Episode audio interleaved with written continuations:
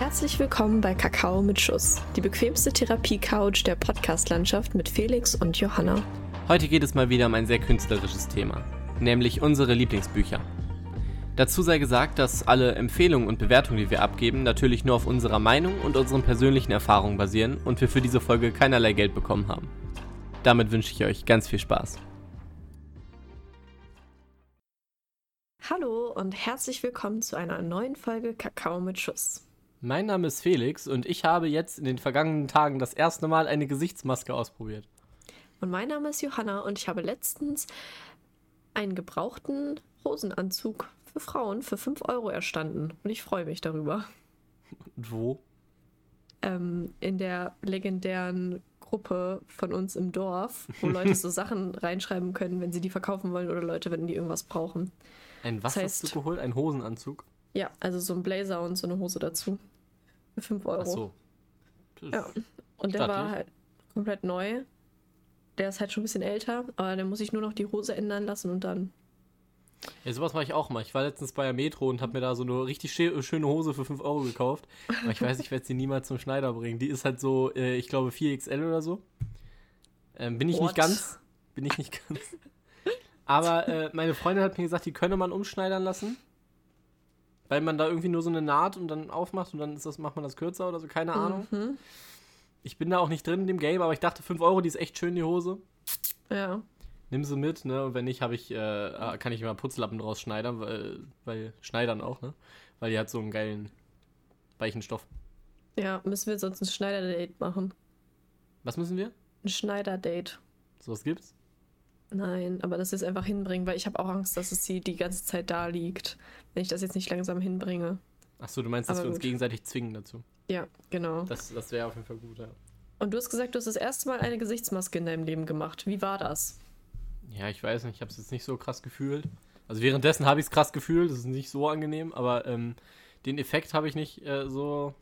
Ich weiß nicht, vielleicht ist es die Regelmäßigkeit. Mhm. ähm, die man dafür braucht, aber irgendwie, also es war, ich weiß nicht, also irgendwie danach soll man ja so ähm, beflügelt sein und äh, das soll ganz, ganz toll für die Haut danach, aber irgendwie, ich weiß nicht, ich habe mich einfach nur so schleimig, sch schleimig, ähm, Schleimisch. so schleimig gefühlt, schleimig, wie sagt man das? Schleimig. Slimy. Ähm, Oh, weil halt irgendwie, ja, das war so eine ganz seltsame Konsistenz. Ich mochte das nicht so sehr. Aber ich werde es nochmal, ähm, ich werde es vielleicht nochmal längerfristig ausprobieren. Dann kann ich meine, Mhm. ähm, auf Instagram mal meine Skin-Routine, wie nennt man das? droppen. Kann man, gibt's das nicht? Dass Kannst man das so, so, vor, so vorher, nachher? Ja, stimmt. Ne? Ja, das äh, Ähm. werde ich dann machen und dann wird das ja auch äh, endlich äh, ein Beauty-Podcast, so wie das Ja. eigentlich geplant war. Heilerde ist auch ganz toll. Kann ich sehr empfehlen. Das hilft wirklich. Heilerde. Heilerde, das kannst du so fertig in so einer Paste kaufen, dann packst du es drauf und dann, ja. Ich habe das schon mal hier im Regal gesehen, aber ich weiß nicht, was es kann. Ja. Das ist halt auch einfach für die Haut, oder was? ja, das ist halt auch so ähm, gegen Unreinheiten und auch gegen sehr fettige Haut. Das Also, ist perfekt. Das ist nicht gegen die Haut, aber es ist, nimmt halt so. Das ist gegen die Haut. Danach hast du, so siehst du aus wie Red Skull. ich weiß sogar, wer das ist. Ähm, ja, und. Ich bin da, stolz auf dich. genau. Aber Felix, was ist das heutige Thema? Was haben wir uns ausgesucht? Ja, es ist ein Thema, das mir sehr am Herzen liegt. Ähm, Bücher. Kannst du das bitte nicht so blöd sagen? es geht um Bücher. Heute machen wir quasi ein Hörbuch mit euch. Aber anders. Also quasi. Okay, über den Vergleich reden wir nochmal danach. ähm, ja, es geht um Bücher. Natürlich äh, sind Bücher ein cooles Thema. Ähm, und ich glaube, Bücher sind auch so, wenn du drüber nachdenkst, haben Bücher dich in deinem Leben mehr ge geimpactet? Hatten Geprägt. Bücher einen größeren Impact auf dein Leben, als du so denkst? Äh, das hatten wir in der letzten Folge schon ein bisschen mit der Musik, wo uns eigentlich während der Ja. Folge aufgefallen ist, wie wichtig Musik für uns war. Und ähm, ich meine, ich habe ja schon öfter, es hat sich ja öfter schon mal herausgestellt, dass ich niemand bin, der wahnsinnig äh, häufig liest. Aber äh, wenn ich dann mal ein Buch habe, das mich so richtig catcht, dann mache ich es gerne, muss ich sagen. Ja, das stimmt. Also ich bin auch sehr ähm, streng, was das angeht. Also ich bin meistens so eine Person, die ein, zwei Kapitel liest und wenn es mich dann nicht catcht, dann lasse ich es halt liegen. Weil ich Oh. dann immer denke, so ja, komm, also besser wird's nicht, weiß ich nicht. Aber ähm, genau, ich musste auch immer total gecatcht sein und dann lese ich das auch relativ schnell durch. Ähm, aber wenn Bücher nur so halb gut sind, dann, ja, dann bleiben sie meistens auch so relativ lange liegen. Aber ja. Okay. Also genau. ich weiß nicht, ich habe ja irgendwie, ähm, ich bin ja mehr der, der Filmmensch, sage ich mal. Haben wir nicht gemerkt. Nee, ich glaube, es ist noch, das ist, glaub, könnte ich das nächste Mal auch als Random Fact machen, ich glaube, das wissen nicht so viele. Ähm, ja. Inzwischen. Und ich breche halt eigentlich nie einen Film ab, weil Filme auch so ein geringes Time-Investment haben. Aber bei Büchern möchte ich möchte ein Buch halt nicht abbrechen, weißt du? Weil ich halt, ähm, weil der Autor hat sich ja was gedacht als Gesamtwerk. So. Ne, das heißt, du hast ja hoffentlich meistens ist das ja ein Buch, was so ähm, einen roten Faden hat und dann am Ende und am Ende auch nochmal ne, auf den Anfang oder dass das alles zusammen eben Sinn ergibt. Ja, du guckst dir auch zum Beispiel nicht bei einem Bild, bei einem gemalten Bild guckst du dir auch nicht nur eine Stelle an und sagst, die finde ich nicht gut, das Bild ist doof, weißt du? Deswegen ja, habe ich so dieses, das Verlangen, das ganze Buch zu lesen. Aber ähm, das ist für mich, für mich halt so ein Time-Commitment, weil ich halt einfach langsam bin. Und ja, ich weiß, das könnte ich ausgleichen, indem ich einfach öfter lesen würde. Ähm, aber ich bin, äh, ja, da, müsste ich ja, nee, das, da bin ich zu faul für.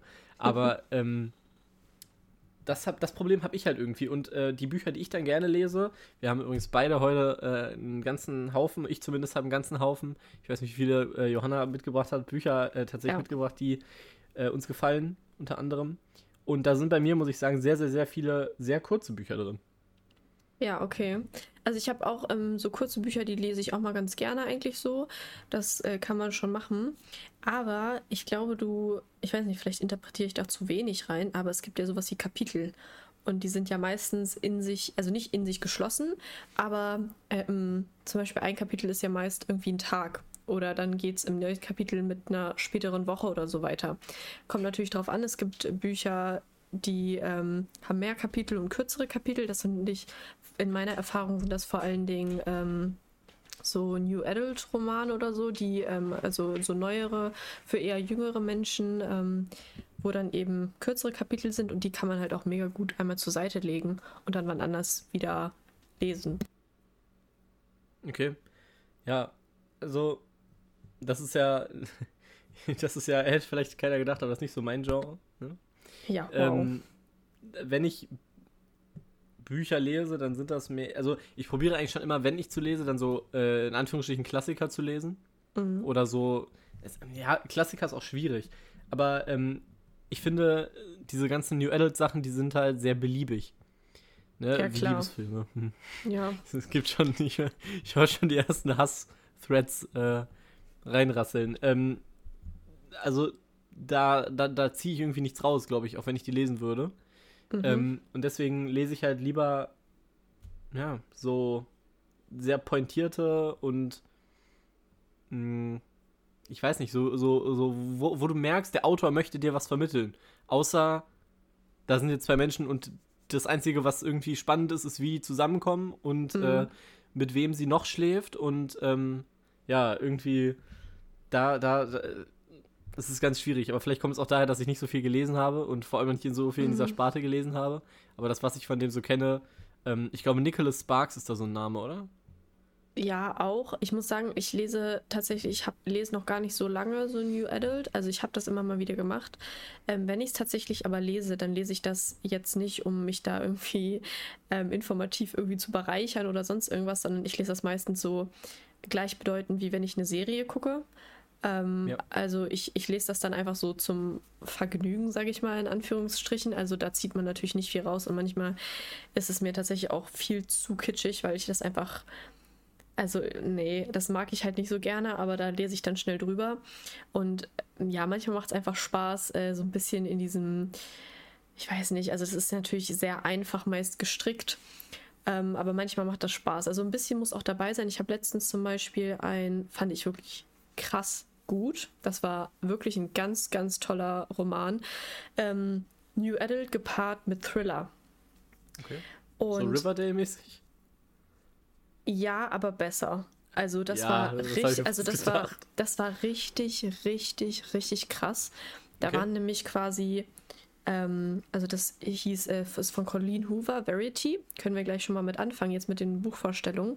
Mhm. Und es geht eben um eine junge Schau äh, Schriftstellerin, die eine andere Reihe beenden soll für eine andere Schriftstellerin, die eben nach einem Unfall im Koma liegt, beziehungsweise nicht fähig ist, weiterzuschreiben. Und sie wird dann eben nach Hause eingeladen und entdeckt dann geheime Bücher, die diese Schriftstellerin, die jetzt momentan nicht mehr weiterschreiben kann, ähm, geschrieben hat. Das heißt, es sind quasi so zwei Bücher in einem. Also einige Kapitel sind aus den Büchern der Schriftstellerin und die anderen mhm. sind quasi die Story.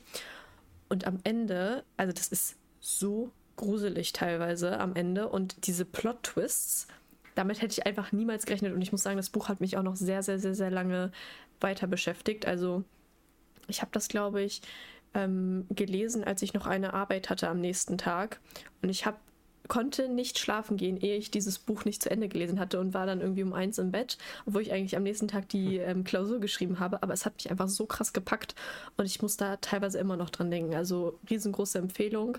Ähm, ist natürlich auch ein bisschen New Adult, immer ein bisschen sexy Szenen und so. Das lese ich tatsächlich nicht so gerne. Ich finde das immer komisch, weil das für mich sowas sehr, etwas sehr Intimes ist. Und man schaut da ja so ein bisschen in den Kopf äh, der Autorin oder des Autors. Das mag ich immer nicht so gerne, aber tatsächlich finde ich das, das war echt super geschrieben. Okay, ja, das hört sich, hört sich jetzt sogar für mich äh, ganz interessant an. Ja. Ähm, ja, mein Problem ist bei sowas immer, dass es mir halt so lang ist. Also ich kann mich nicht so lange an ein Buch sozusagen fesseln. Deswegen, ja, es ist schwierig. Ich muss auch nochmal, bevor wir jetzt gleich mit den äh, Buch-Recommendations weitermachen, ähm, ich habe in letzter Zeit gemerkt, dass ich so ähm, vor allem zu Filmen, aber das kann man eigentlich, glaube ich, auf viel so dieser Medien übertragen, ein relativ, ähm, ein relativ toxisches Verhältnis führe. Ne? Ähm, andere Leute führen toxische Beziehungen zu Menschen, ne? ich mache das zu Filmen und äh, Büchern, weil ähm, ich angefangen habe, eben diese, wie auch immer man das jetzt betiteln möchte, ne? also so äh, künstlerisch anspruchsvolle. Ich finde, jeder Film, jedes Buch, jedes Bild hat einen künstlerischen Anspruch, aber du weißt, was ich meine, wenn ich das sage, ja. hoffentlich. Ähm, zu gucken. Und eigentlich gucke ich den Film nicht mehr für ähm, so Enjoyment und für die Story vor allem nicht, sondern während des Films überlege ich schon, was möchte der Film mir sagen, so weißt du, und probiere so zu hinterfragen, was steht dahinter. Und das funktioniert natürlich bei so Arthouse-Sachen oder bei so ähm, gibt es ja bei Büchern, denke ich mal, auch. Also das, was sozusagen ein bisschen vom Mainstream abweicht.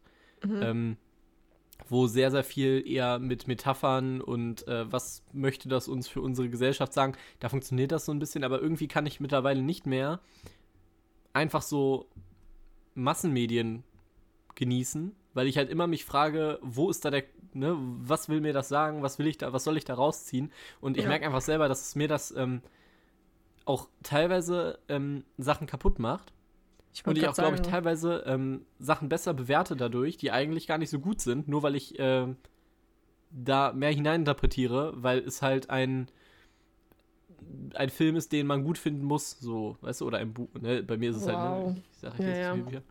Ähm, und irgendwie, das ist extrem schlecht.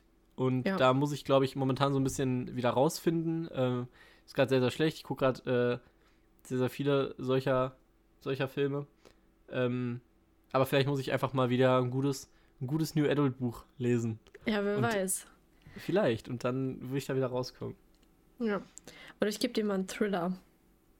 Ja, ich lese sehr gerne Thriller. Da habe ich gleich die perfekten, ähm, die perfekten Vorschläge für dich. Okay, möchtest du direkt weitermachen mit einem Vorschlag oder soll ich mal hier eins nee, vorstellen? Äh, mach du erstmal und dann, dann ein bisschen die Spannung steigern.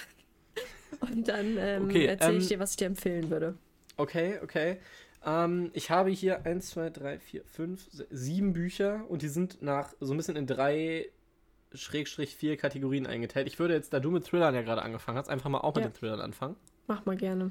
Wenn das okay ist. Und da habe ich einmal ähm, inspiriert von einem wahnsinnig guten Film natürlich. Ich zeige dir das jetzt auch in die Kamera und äh, die ZuhörerInnen mhm. äh, hören das leider nur.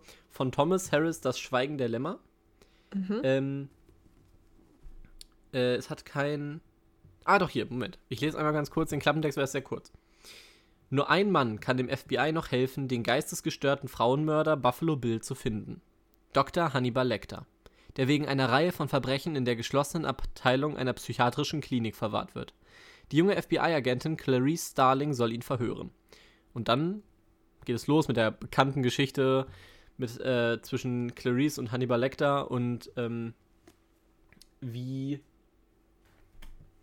sich diese, diese Beziehung zwischen den beiden äh, aufbaut und da gibt es auch wieder verschiedene Plot-Twists und das ist ein Thriller, ähm, der, den ich sehr dir hole.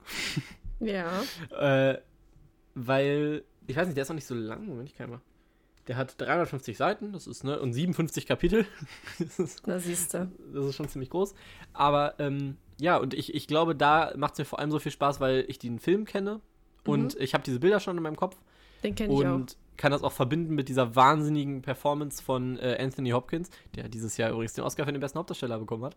Ähm, äh, und das ist den, der eine Thriller, den ich sehr, sehr gut finde. Zu dem anderen komme ich vielleicht, kommen wir vielleicht gleich noch.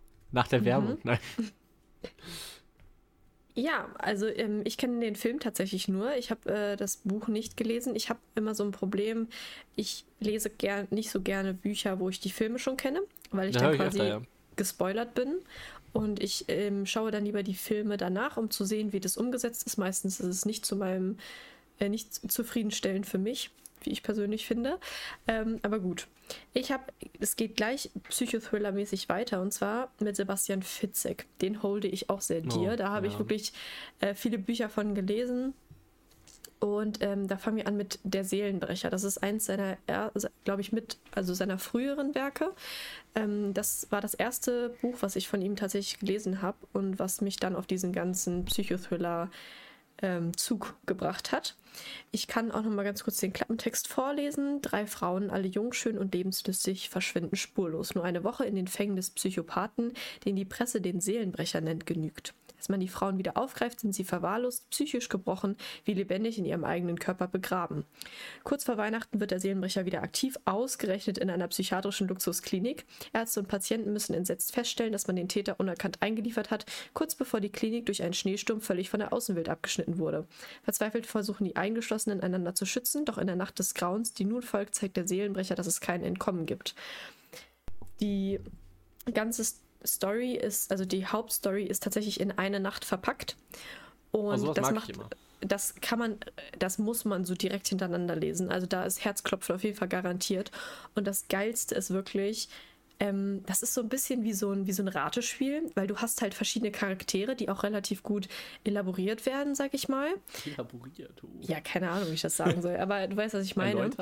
Ähm, genau, und du bist am Ende, also ich habe wirklich jede Person in Verdacht genommen. Nur nicht die Person, die es am Ende war. Also das ist so der Wahnsinn. Also ich fand, das hat mich richtig gecatcht. Ich hatte richtig Herzklopfen. Und ähm, das Beste, was ich auch noch dabei fand, ist, dass ähm, das, was der Seelenbrecher tut, etwas ist, was ein wirkliches medizinisches Phänomen ist, was es wirklich gibt. Also es ist nicht so an den Haaren herbeigezogen, sondern das ist etwas, eine Kondition, die es wirklich bei Menschen geben kann.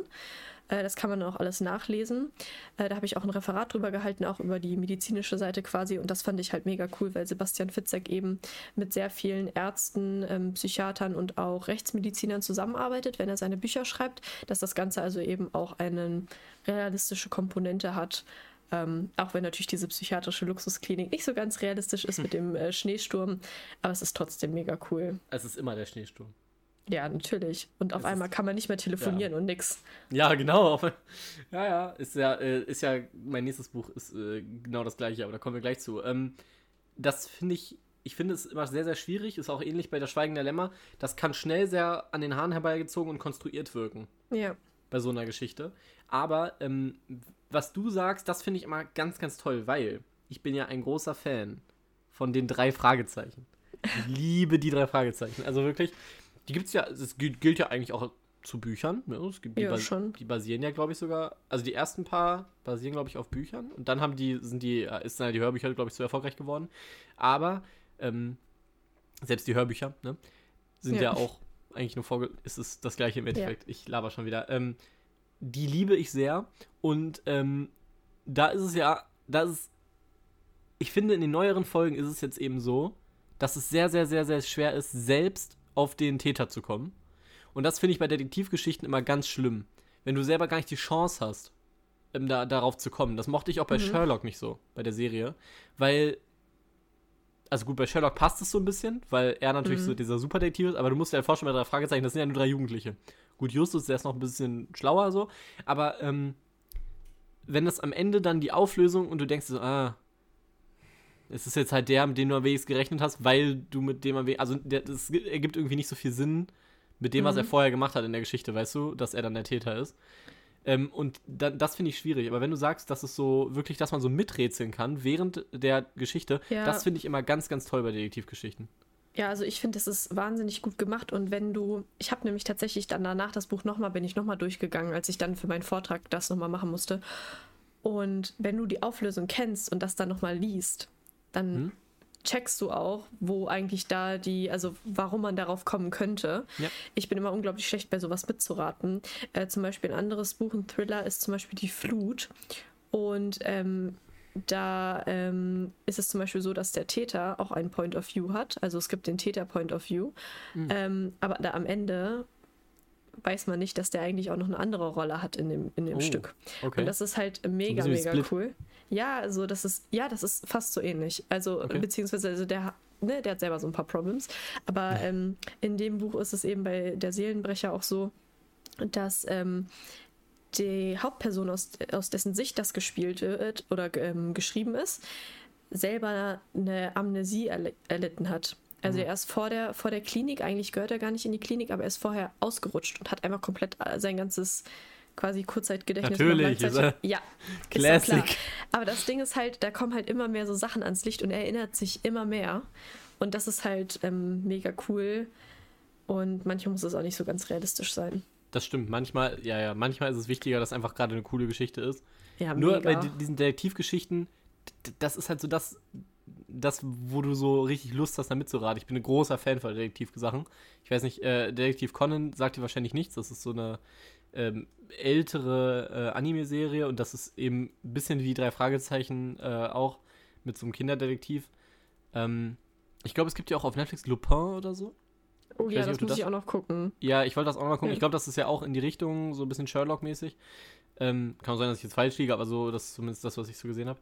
Ähm, und das finde ich immer ziemlich cool. Vor allem, wenn das dann mit so Thriller noch verbunden ist, weil das ist ja dann Mhm. noch ein bisschen erwachsener, sag ich mal. Als Ja. jetzt sowas wie drei Fragezeichen. Bei drei Fragezeichen geht es ja. Ja. dann mal um eine vermisste Katze. Ja, Also wirklich so. ähm, ja, aber ja, das hört sich auf jeden Fall interessant an. We- Weißt du, das ist so ein Podcast auch schon wieder richtig doof für mich, weil jetzt bekomme ich so richtig Lust auf Bücher und ich weiß, ich habe gar keine Zeit, diese Bücher zu lesen. Noch nicht, Äh, aber bald. Das wenn stimmt. das Abi weil- durch ist, dann. Ja. Ja, drop den nächsten Vorschlag. Oder Ja, den äh, nächsten auch Thriller. Büchervorschlag. Auch Ja. Thriller. Ähm, nämlich, tada, haben wir einmal hier.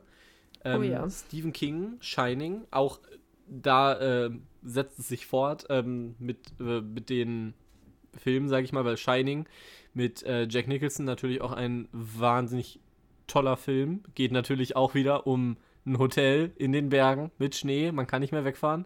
Ähm, und es geht eben um diesen äh, Abstieg von, wie heißt er, Jack Torrance, wie er langsam ähm, dem Wahnsinn ausgesetzt wird und dann eben viele verschiedene äh, interessante Dinge, die dann innerhalb dieses, äh, innerhalb dieses Hotels passieren. Es gibt auch eine Fortsetzung, die heißt Dr. Sleep. Mm, Ich wollte mich da noch nicht ganz ranwagen, weil ich Angst habe, dass es irgendwas an der äh, Ursprungsgeschichte, sage ich mal, kaputt macht. Also es geht, glaube ich, um den, ähm, um den Sohn des äh, Hauptcharakters hier, der auch hier im Buch sehr, sehr viel Aufmerksamkeit, sage ich mal, äh, bekommt, der dann erwachsen ist und der hat so eine besondere Fähigkeit, das Shining. Und das äh, wird dann eben fortgesetzt. Ja, äh, ich glaube, jeder hat schon mal zumindest von The Shining gehört. Ich habe übrigens ein, äh, ein, ein Bild gemacht mit Jack Nicholson, leider nur mit dem Wachs Jack Nicholson, aber äh, das ist ja vollkommen in Ordnung. Der ist übrigens dick geworden. Das ist, naja, ist ja auch egal. Ähm, bin generell ein relativ großer Stephen King-Fan. Ähm, also ich glaube, die meisten Bücher, also wenn ich, die meisten Bücher eines einzigen Autors in meinem äh, Regal sind von Stephen King. Ich glaube, ich habe irgendwie zehn oder so von ihm. Wow. Äh, Ich nicht alle gelesen, aber alle vorzulesen irgendwann. Mhm. Ähm, das wird manchmal repetitiv, vor allem seine Kindergeschichten. Also es gibt ja so, Sta ist das Stand By Me von? Nee, das hat- heißt irgendwie anders, glaube ich. Auf jeden Fall S äh, kennt man ja, das Mädchen auch. Ähm, das sind ja alles, äh, S hat übrigens eine schöne Filmadaption auch bekommen. Äh, aber ist auch sehr, ist ein sehr langes Buch, ist aber auch ein sehr, sehr schwieriges Buch, finde ich, weil er irgendwie, er probiert, also ich weiß nicht, ob du das schon mal so ein Interview gehört hast, Stephen King schreibt ja wahnsinnig viel. Ja, und ähm, der schreibt auch immer, hat er nicht voll lange immer auf Drogen auch nur geschrieben? Also der immer das ganz. Kann auch, ja, ja, ja also glaube, der hat meist immer nur geschrieben, wenn er auf Drogen war und dann sind da halt solche krassen Dinge bei rumgekommen. Ja, also in seinen Geschichten geht es ja ganz oft, ähm, du hast so eine Story, wie zum Beispiel bei ähm, Shining eben diesen Abstieg äh, in, in, diese, diese, diesen Wahnsinn, aber da muss er halt mhm. halt noch so ein bisschen was Übernatürliches damit reinbringen und besondere Fähigkeiten, vor allem in S ist es halt ähm, ich weiß nicht, ob du schon mal irgendwas von S gesehen hast, eine Adaption. Gibt ja nee. ein paar. Aber äh, da geht es dann auch wirklich ne, mit irgendwelchen riesigen Schildkröten im All oder so. Und ähm, es gibt ja eine ganze, ich glaube, das, das Kingverse heißt das sogar. Mhm. Ähm, so eine ganze äh, Welt, die sich quasi in seinen Büchern immer hinter der Hauptgeschichte so abspielen. Mhm. Mit so ganz viel Übernatürlichem und also der schreibt natürlich wahnsinnig viel. Ich glaube, es gibt kaum einen Autor, der so viele Bücher geschrieben hat wie dieser Typ. Auch vor allem, man muss sich das mal angucken auf Wikipedia, das ist krass, der hat auch fünf Pseudonyme oder so, unter denen er auch noch Bücher ja. schreibt. Und ähm, auch wenn er, wenn das sehr viel Müll, wenn da sehr viel Müll dabei ist, äh, Shining ist für mich ein, einer der besten, der besten Thriller, weil er da nicht so ganz ausrastet mit diesem ganzen äh, Psycho Kram. Und äh, es ist natürlich auch so ein bisschen unreliable Narration da drin. Ne? Das mhm. gefällt mir auch immer sehr. Also wenn man sozusagen dem Erzähler nicht so ganz vertrauen kann. Ja. Ähm, das gefällt mir, wenn man dann so ein bisschen auch hinterfragt, so, ah, das, was der so macht, ob das so gerade passiert ja. oder nicht. Das finde ich das, immer sehr interessant. Das hat man, muss ich sagen, bei Sebastian Fitzek aber auch ähm, teilweise. Also das ist ähm, relativ viel. Auch zum Beispiel bei dem äh, das Paket. Da weiß man nicht, ist die Erzählerin, macht sie sich jetzt generell irgendwelche Gedanken? Ist sie einfach ja. gaga? Oder ist das, was sie sieht, wirklich richtig? Ah, Und ah, okay. ähm, da muss ich auch sagen, also ich habe von Stephen King tatsächlich nur Carrie gelesen. Ich mhm. muss aber sagen, ich habe das bekommen, als ich 13 oder 14 war. Das ist kein gutes Buch, wenn man 13 äh, oder 14 Nee, und ich war relativ verstört. Also gerade von den Anfangsszenen, ähm, wo sie da in der Dusche das erste Mal ihre Tage bekommt und alle sie so mobben und was weiß ich nicht. Das fand ich nicht so nice. Ähm, Deshalb muss ich sagen, äh, bin ich da nie weiter in die Tiefe gegangen. Aber was du gerade sagst mit dem Kingverse, das ähm, finde ich bei Sebastian Fitzek richtig cool, denn je mehr Bücher du liest, ja. ähm, desto mehr siehst du, alle seine Bücher spielen in Berlin. Und du hast dann in manchen Büchern kommen dann andere Charaktere aus den anderen Büchern auch vor.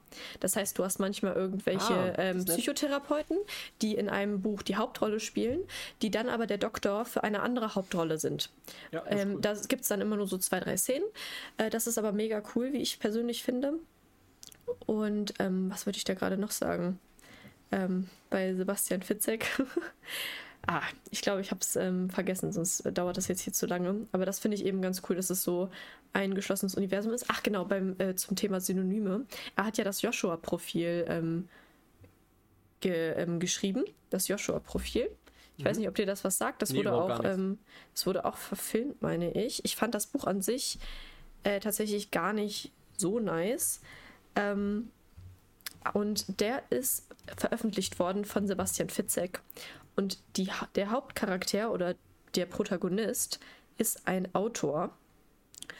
Und dieser Schriftsteller oder dieser Autor, der quasi die Hauptrolle spielt, trägt den Namen wie ein Synonym, was Sebastian Fitzek schon mal genutzt hat, um andere Bücher zu veröffentlichen. Ah, ich sehe es hier gerade. Ja. Das heißt. Im Roman geht es um den erfolglosen Schriftsteller Max Rode, dessen einzig erfolgreiches Werk die Blutschule ist. Parallel veröffentliche Fitzek die Blutschule unter dem Pseudonym Max Rode.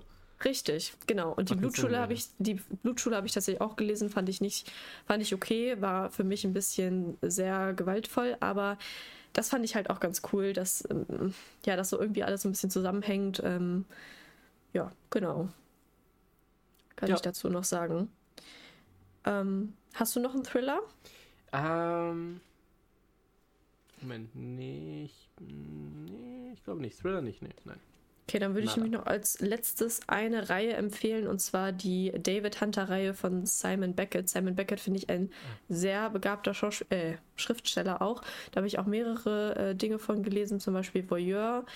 Ähm, und was habe ich noch? Ich habe da noch irgendwelche anderen Bücher auch auf jeden Fall. Zum Beispiel Tiere auch, ein sehr kurzes Buch, auch über so einen Typen, der echt mega crank im Kopf ist und einfach irgendwelche Leute, die sich nicht richtig ähm, irgendwie verhalten können. Also die zum Beispiel irgendwie asozial reden, in Anführungszeichen, einfach in seinen Keller nimmt, die da einsperrt und die wie Tiere behandelt.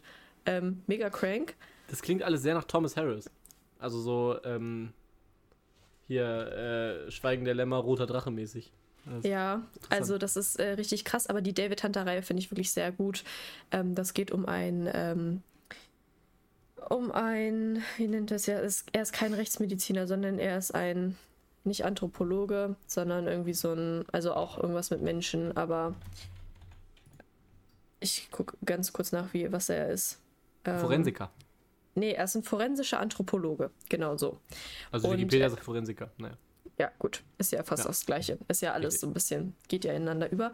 Finde ich sehr gut. Ist sehr viel auch persönliche Geschichte so ein bisschen. Also das, die kann man einzeln für sich auch lesen, die Bücher, was ich cool finde. Du kannst es aber auch als Reihe sehen und dann kannst du quasi seine Entwicklung ähm, ja, nachvollziehen. Er hat selber ein persönliches Schicksal erlitten und ähm, reist immer so durch ähm, England und dann irgendwelche abgelegenen Orte, um da irgendwelche Sachen aufzuklären. Mega interessant, weil das eben auch mit vielen ähm, rechtsmedizinischen Fakten, sage ich mal, belegt ist. Ich persönlich interessiere mich dafür auch sehr dolle, so für die ähm, Rechtsmedizin und äh, Obduktion und ähm, was weiß ich nicht. Ich finde das mega spannend. Ähm, kann da Marc Benecke auch sehr empfehlen. Der hat ganz viele tolle Sachbücher darüber. Ja. Ähm, aber ja, das ist, finde ich, auch sehr gut. Kann man gut lesen, kann man gut weglesen und sehr interessant auch. Hast du die Bones-Bücher gelesen? Nee. Okay, aber wäre vielleicht auch sowas, was in die Richtung geht. Mhm. Äh, Bones, die Knochenjäger, also ich kenne nur die Serie, aber ähm, ja. die basieren, glaube ich, tatsächlich auf Büchern oder die Bücher wurden danach verfasst. Äh, die stehen unten im Regal bei meiner Mutter, die liest relativ viel sowas. Ja. Äh, in die Richtung auch äh, Simon Beckett, das ist, der hat auch so weiße Cover mit so Bluttiteln quasi, ne? Genau, ja. ja. Dann, bei Voyeur und Tiere ist das auch so. Außer bei der David Hunter-Reihe, das sind weiße Cover mit schwarzer Schrift nur. Also ein Kreuz, mit, ne? Genau, mit einem Kreuz. Genau. Ja. Die Cover, die, die, die sind sehr prägnant. Ja. Gut. Ähm, ja, Thriller. Äh, Thriller sind, glaube ich, nicht für jeden was. Nee. Aber äh, wenn man so, ich sag mal, eingelesen, ich sag, glaube, man merkt, wenn man seinen ersten Thriller liest, merkt man relativ schnell, ob, es, ob man Intuit ist oder nicht. Mhm. Und ähm, dann gibt es vielleicht, dann gibt es, finde ich, immer noch so Ausrichtung. Also ich finde so, ähm, mhm. ich, ich glaube, Katzenbach ist das, der ist schon ein bisschen härter, glaube ich. Und äh, auch ähm, hier Beckett, was du erzählt hast mit äh, diesem Tiere und. Äh, ja, das war hart. Und so, das sind, glaube ich, nochmal ein bisschen härtere Form von Thriller und da gibt es mhm. vielleicht nochmal ein bisschen was Weicheres. Bestimmt hat Fitzek da auch, äh, der, der Fitzek macht ja extrem viel, ne? Ja. Ähm, ja, die Blutschule war auch heftig, mit ganz viel mit Tierquälerei und so. Ähm, okay. So ja, aber ich meine, es gibt, glaube ich, weichere Thriller. Zum Beispiel, ja. ich finde Schweigen der Lämmer, ähm, der, hat, der ist halt sehr, der ist halt psychologisch sehr hart. Ich wollte gerade sagen, das ist cool, ist, ja. Und, äh, aber äh, ich sag mal, da wird ja, äh, also die Sachen werden auch nicht so detailliert, sag ich mal, beschrieben. Es gibt natürlich auch Sachen, wahnsinnig schlimme Sachen, so zum Beispiel Hannibal Lecter, der da einfach äh, so Menschen isst. Aber das wird halt nicht so in dieser, ähm, so im Detail beschrieben, dass es schon wieder in diese ähm, richtige Gore-Richtung geht, so mhm. Splatter-Saw-mäßig. Ähm, und da, da finde ich, da muss man sich dann irgendwo einpendeln. Ich bin auf jeden Fall nicht in dieser, ähm, dieser härteren äh, Schiene. Ähm, irgendwie, dann, dann fühle ich mich mal schlecht bei sowas. Mhm. Wobei, bei Menschen nicht so, aber bei Tieren. Ich habe jetzt äh, gestern The Lobster geguckt. Und ähm, da wird auch in der Mitte des Films wird auch so ein Tier gequält. Also du siehst, also du siehst natürlich nicht, also da wurde nicht am Set ein Tier gequält, aber du siehst dann, äh, sag ich mal, das Resultat. Und das, äh, da war ich dann wirklich, ich war noch nie so kurz davor, einen Film auszumachen. Nicht, weil ich ihn nicht gut fand, sondern einfach, weil ich so angeekelt war. Ja. Und äh, wenn sowas in Büchern vorkommt, dann da, da, mm, da ist dann auch bei mir vorbei. Ich muss auch sagen, es gibt auch, ähm, es gibt Thriller, die sind so Totschlag-Thriller, so ein bisschen wie Bücher, äh, wie Filme auch. Also es gibt ja eher so diese Abschlachten-Massaker-Filme. Äh, ich nehme mal Saw ähm, gerne als Beispiel. Ja, oder sowas auch so Freitag der 13. oder so. Also das ist ja vieles einfach nur so ja, aber vieles abschlachten und so. Und ich bin tatsächlich mehr so der Psychothriller-Mensch.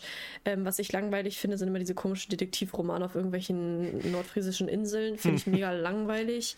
Also, das zum Beispiel ist für mich irgendwie gar nichts, weil das ist immer der gleiche fette Ermittler, der dann da irgendwie sein Team um sich hat, so ein bisschen so ein Tatortabklatsch. Finde ich nicht da so sterben alle davon. Ja. Und, ja.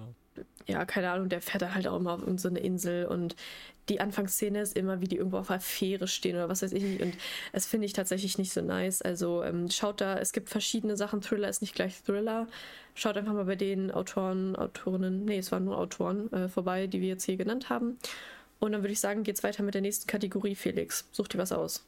Äh, ich weiß nicht, ob es so richtig eine Kategorie gibt. Ähm, ich hätte es jetzt als Drama eingeordnet.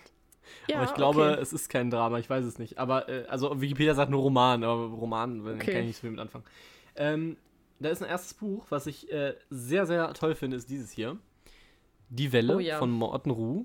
Äh, das habe ich, das ist eines der wenigen Bücher, was ich mehrfach tatsächlich gelesen habe. Es ist auch sehr kurz, nur 180 Seiten ungefähr. Das ist perfekt für mich. Wirklich, das ist mein Sweet Spot äh, an Seitenlänge. Ich finde, da kann man alles Relevante reinpacken und ähm, es ist immer noch, man ist schnell durch.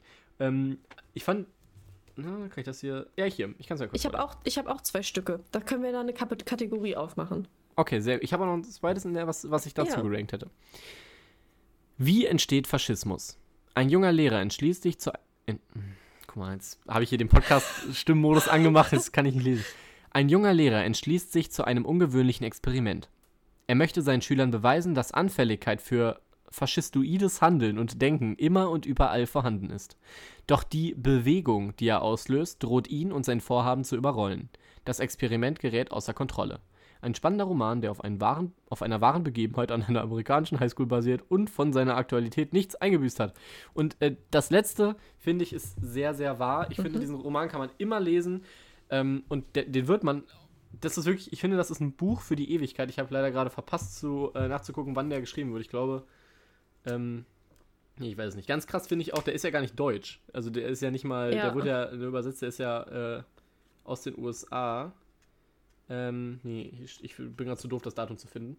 Aber ähm, die Aktualität dieses Romans ist erschreckend. Also ja. wirklich. Äh, ich bin nicht äh, einer der, Me ich bin nicht unbedingt der Ansicht, dass äh, alles aus diesem Roman so eins zu eins ähm, gemacht werden mhm. könnte. Ähm, also dass dieses Experiment, sage ich mal, immer diesen gleichen Effekt haben würde, aber was er da sagt über diese Gruppendynamik und ähm, ja. dass jeder grundsetzt, also dass, dass, dass, dass in jedem Mensch so ein, so ein Gedanke aufkeimen kann, ähm, dieser, äh, diese, Idee, diese Idee vom Faschismus, das ist äh, erschreckend und ich finde auch erschreckend äh, aktuell dann, wenn man mal so drüber nachdenkt. Also wie ja, gesagt, ich, wir müssen uns, glaube ich, alle keine Sorgen machen.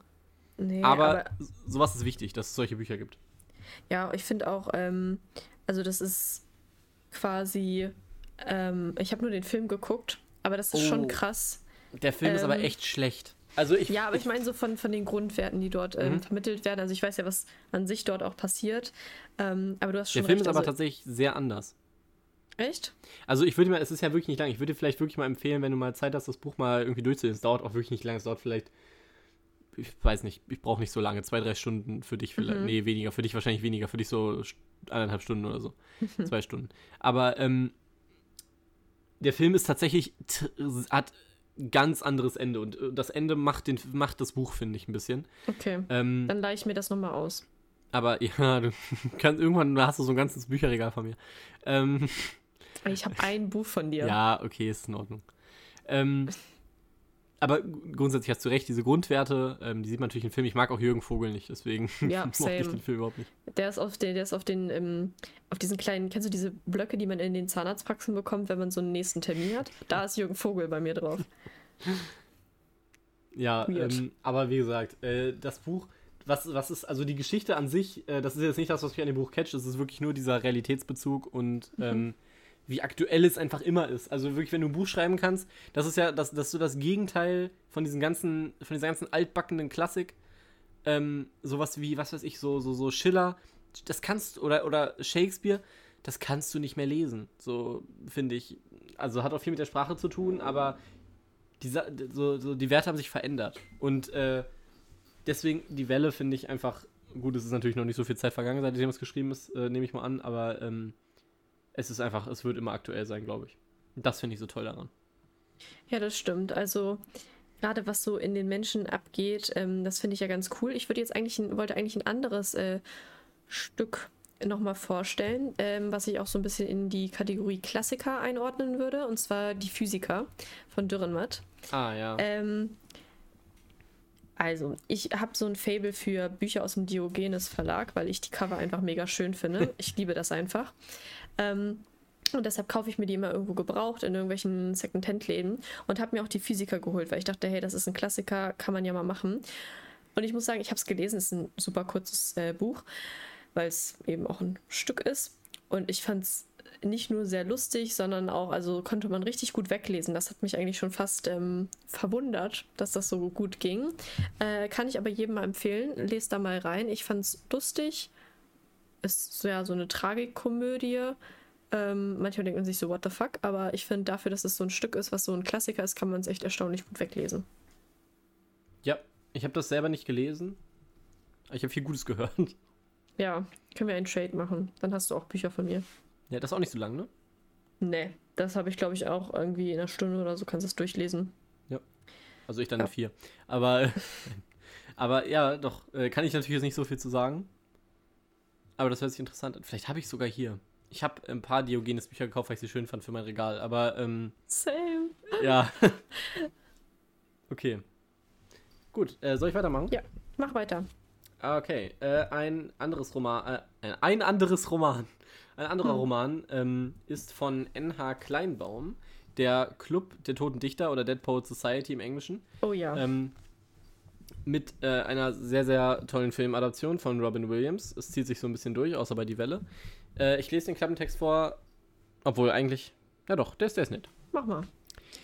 Todd Anderson und seine Freunde vom Welton-Internat können kaum glauben, dass sich ihr Schultag Schulalltag völlig verändert hat, seit ihr neuer Englischlehrer John Keating sie aufgefordert hat, aus ihrem Leben etwas Besonderes zu machen. Von Keating ermuntert, lassen sie den vor Jahren gegründeten Club der Toten Dichter wieder auflegen. Leben. Ich kann nicht lesen. Einen Geheimbund, in dem sie frei von Zwängen und Erwartungen ihren Gefühlen freien Lauf lassen können. Als Keating ihnen die Welt der Dichter erschließt, entdecken sie nicht nur die Schönheit der Sprache, sondern auch die Bedeutung des Augenblicks. Doch schon bald stellt sich heraus, dass die neu gewonnene Freiheit tragische Konsequenzen hat. Ja, ist natürlich wow. wieder so ein dramamäßiger äh, Roman. Ich finde ihn sehr, sehr toll, weil ähm, das ist nicht so, das war so der erste äh, Erwachsenen-Roman, sage ich mal, den ich gelesen mhm. habe, wo es eben nicht um so einen Hauptcharakter geht, der so irgendwie eine Hero's Journey hat oder mhm. der irgendwie, weiß nicht, den Drachen töten muss, den, was weiß ich, ne, irgendein Ziel erreichen muss, sondern es geht wirklich einfach nur um ähm, Spaß. Im Endeffekt, alles, was dieses Buch ist, ist einfach nur ähm, Spaß am Leben zu haben aber auch äh, natürlich so ein bisschen mit einem Twist am Ende, der hier auch schon ein bisschen im Klappentext angedeutet wird. Ähm, ja, also das, das fand ich so schön an dem Buch, dass es wirklich einfach äh, dir zeigt, wie toll das Leben sein kann und dass du das Leben und auch dir so ähm, die Frage stellt, ob du das Leben denn gerade genießt, ähnlich wie das zum Beispiel jetzt in jüngster Vergangenheit auch der Film Soul gemacht hat, kann man auch sehr mhm. empfehlen, der geht in die gleiche Richtung. Ähm, dass man einfach mal ähm, das Leben genießt für das, was es ist, sage ich mal. Mhm. Und ähm, der Roman macht einfach sehr, sehr viel Spaß. Und äh, ja. er ist kurz, deswegen äh, habe ich den jetzt hier in meine Auswahl mit aufgenommen. Ja, ich habe äh, tatsächlich auch nur den Film geguckt. Wir haben das in Englisch gemacht. Ah, okay. Ähm, ich, ja, viel, glaube ich. Aber der Film hat mir auch unglaublich äh, gut gefallen. Mir hat so diese, auch so diese, diese Gruppendynamik irgendwie gefallen. Also ja. so wie das, wie das halt so aufgebaut ist. Also ich fand es ähm, mega cool. Ähm, ja, also finde ich, kann man sich mal anschauen, auf jeden Fall. Ja, vor allem mit Robin ähm, Williams. Ich finde, der gibt immer so, wenn es um Freundschaft und sowas geht, und also Robin Williams, also leider tot, ne? Aber ähm, der hat, macht, sobald der, sobald der irgendwie on screen ist, kriege ich ein gutes Gefühl, einfach so ein Gefühl von, ich weiß nicht, Familie, Wärme, irgendwie sowas. Ja. Ja, okay. Sehr schön. Ähm, weiter machen wir mit einem noch, das ist quasi das letzte, äh, was ich in der Kategorie jetzt hätte, ja. an Drama. Ähm, und zwar ist das ähm, das Buch ähm, Terror. Terror ist ähm, ein, eigentlich als Drama geschrieben. Also ähm, genau, Terror ist ein, Theater, ist ein Theaterstück, ah, was okay. auch aufgeführt wurde, was ich allerdings nur gelesen habe.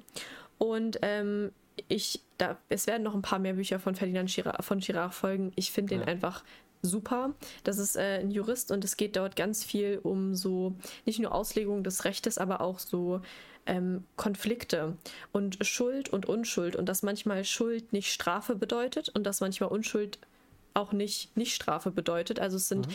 ähm, er hat auch ganz viele Kurzgeschichten zum Beispiel in äh, den Büchern Strafe und Gott, wo es eben um diese Themen geht. Ähm, um Ungerechtigkeiten, aber auch um Dinge, die, ähm, wo man sich fragen muss, ist das gerecht, auch wenn es gegen das Gesetz geht. Also da fängt man an, richtig zu reflektieren und da sieht man eben, dass das äh, Gesetz nicht schwarz und weiß ist und man nicht sagen kann, ja, das ist schuldig, deshalb muss der 13 Jahre in den Knast oder was weiß ich nicht. Ähm, und Terror ist eben auch so ein Buch, was sich äh, mit dem ähm, mit der Menschenwürde auseinandersetzt und mit der Fra mit, ähm, mit Ethik eigentlich. Und zwar kann ich ganz kurz vorlesen: Ein Terrorist kapert eine Passagiermaschine und zwingt die Piloten, Kurs auf ein vollbesetztes Fußballstadion zu nehmen. Gegen den Befehl seiner Vorgesetzten schießt ein Kampfpilot der Luftwaffe das Flugzeug in letzter Minute ab. Alle Passagiere sterben. Der Pilot muss sich vor Gericht für sein Handeln verantworten. Seine Richter sind die Theaterbesucher und sie müssen über Schuld oder Unschuld ähm, entscheiden. Und das Buch hat also zwei verschiedene Ausgänge.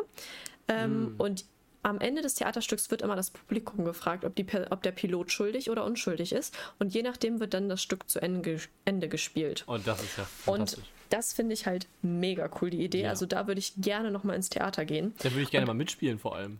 Ja, also am, am Anfang dachte ich, ähm, irgendwie ist das mega klar. Aber ähm, beide Seiten haben so unglaublich gute Argumente, dass für mich das einfach so unmöglich ist zu entscheiden, weil da eben dann auch so die Frage ähm, aufgeworfen wird, ja, aber es werden ja 5000 Menschen ge äh, gerettet. Aber man darf nicht Menschenleben gegen Menschenleben aufwer aufwerten. Sind etwa 100 Menschenleben weniger wert als 5000 Menschenleben?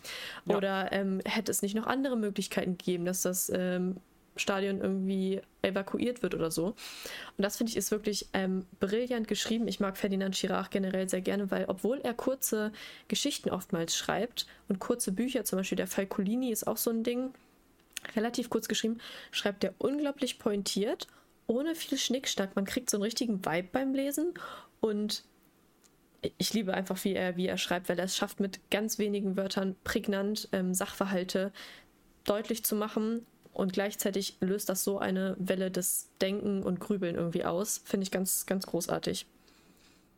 Ja, das kann ich.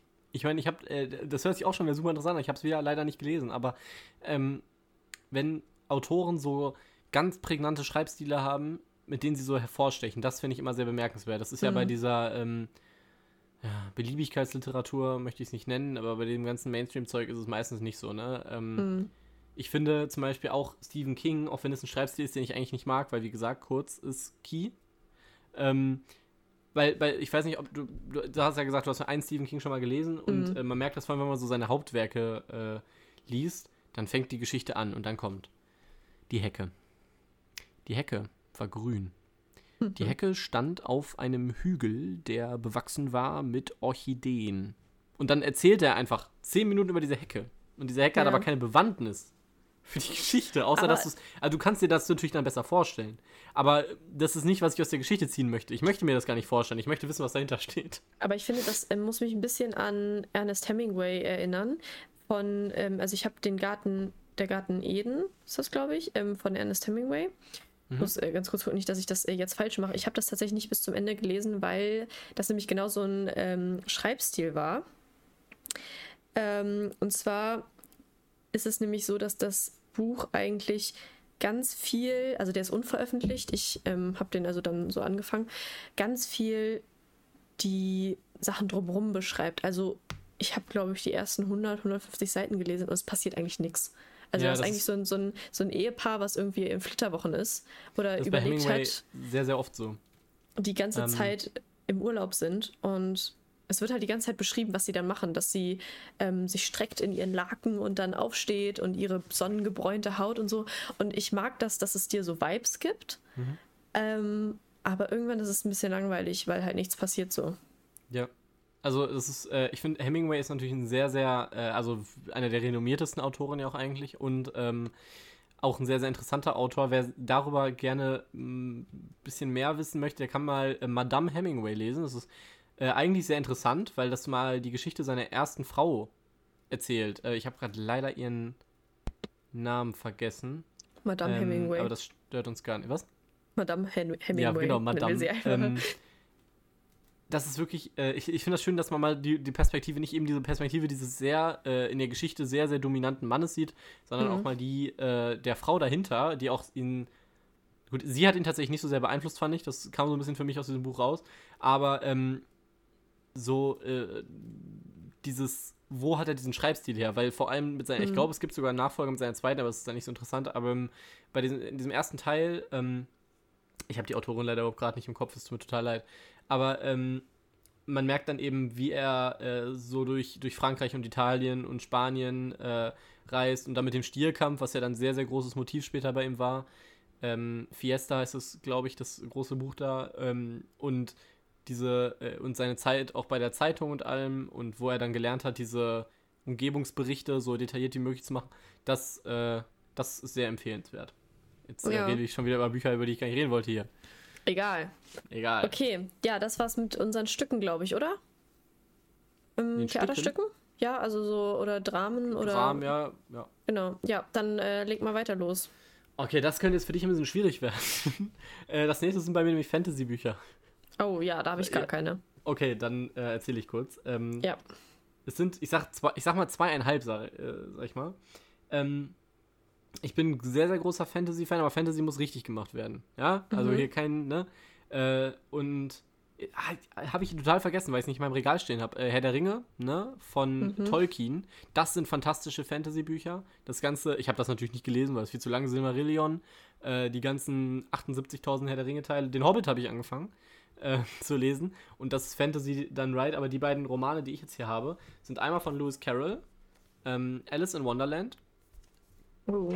Muss ich, glaube ich, nicht vorlesen. Jeder kennt Alice in Wonderland. Äh, habe ich unter anderem gekauft, weil, wenn du mal guckst hier, das sind diese ähm, Ich weiß, ja. englischen Das Cover, die sind die, ja. wunderschön, richtig cute. Und hier, guck mal, hat 99 Euro gekostet.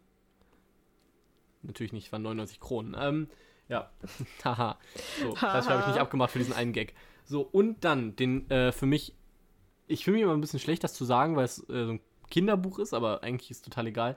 Von Walter Mörs, Die 13,5 Leben des Captain Blaubeer, der für mich beste Roman, ähm, den ich jemals gelesen habe. Der hat, äh, lass mich kurz gucken, 700 Seiten, ist für mich also eine Lebensaufgabe, Wow. das zu lesen. Ähm, na guck mal, das ist fast so breit wie mein Kopf. So. Ist dein Ähm, Kopf jetzt wirklich breit oder es nicht. schmal? Oder? Ähm, ich würde die beiden einfach mal zusammengroupen, weil es was sehr, sehr ähnliches ist. Die Charaktere erstmal sind wahnsinnig äh, ausgestaltet und die Umgebung. Und ich weiß nicht, wie vor allem Walter Mörs es schafft, dieses Land zu erschaffen.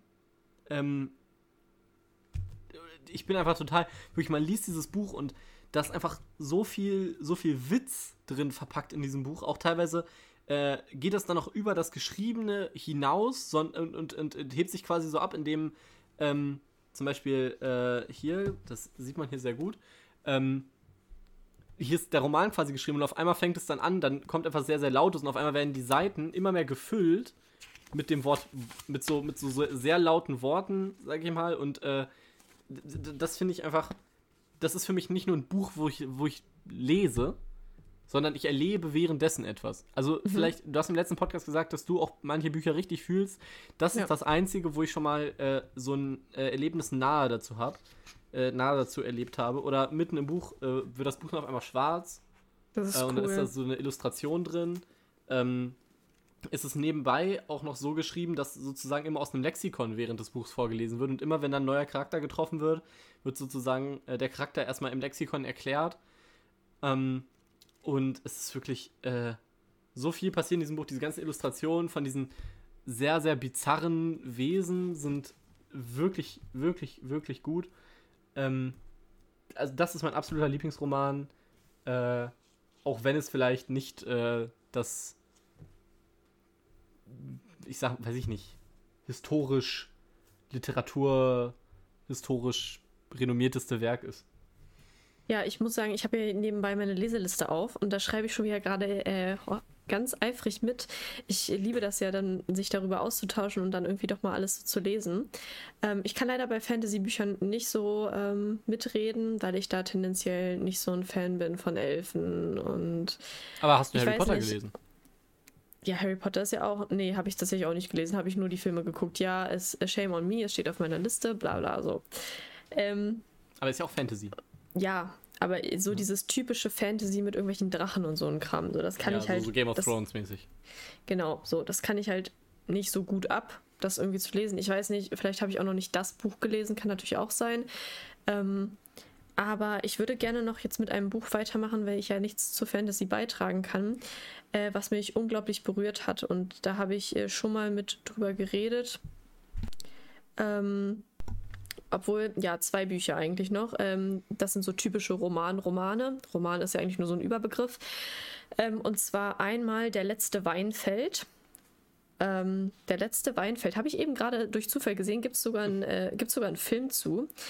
Ähm, der letzte Weinfeld wurde geschrieben von Martin Suter und das habe ich nur ah, gekauft, weil ah. ich das, weil ich das Cover so schön fand. Weil das auch wieder im Diogenes ähm, Verlag erschienen ist. Das Cover ist eine nackte Frau, die vor einem Kamin sitzt. Und das ist tatsächlich ein Bild, was existiert und worum es in dem Roman mit auch geht. Ich kann mal den ganz kurzen Klappentext vorlesen, sagt nicht wirklich viel aber ein wohlhabender Junggeselle, der sich von der Liebe nichts mehr verspricht.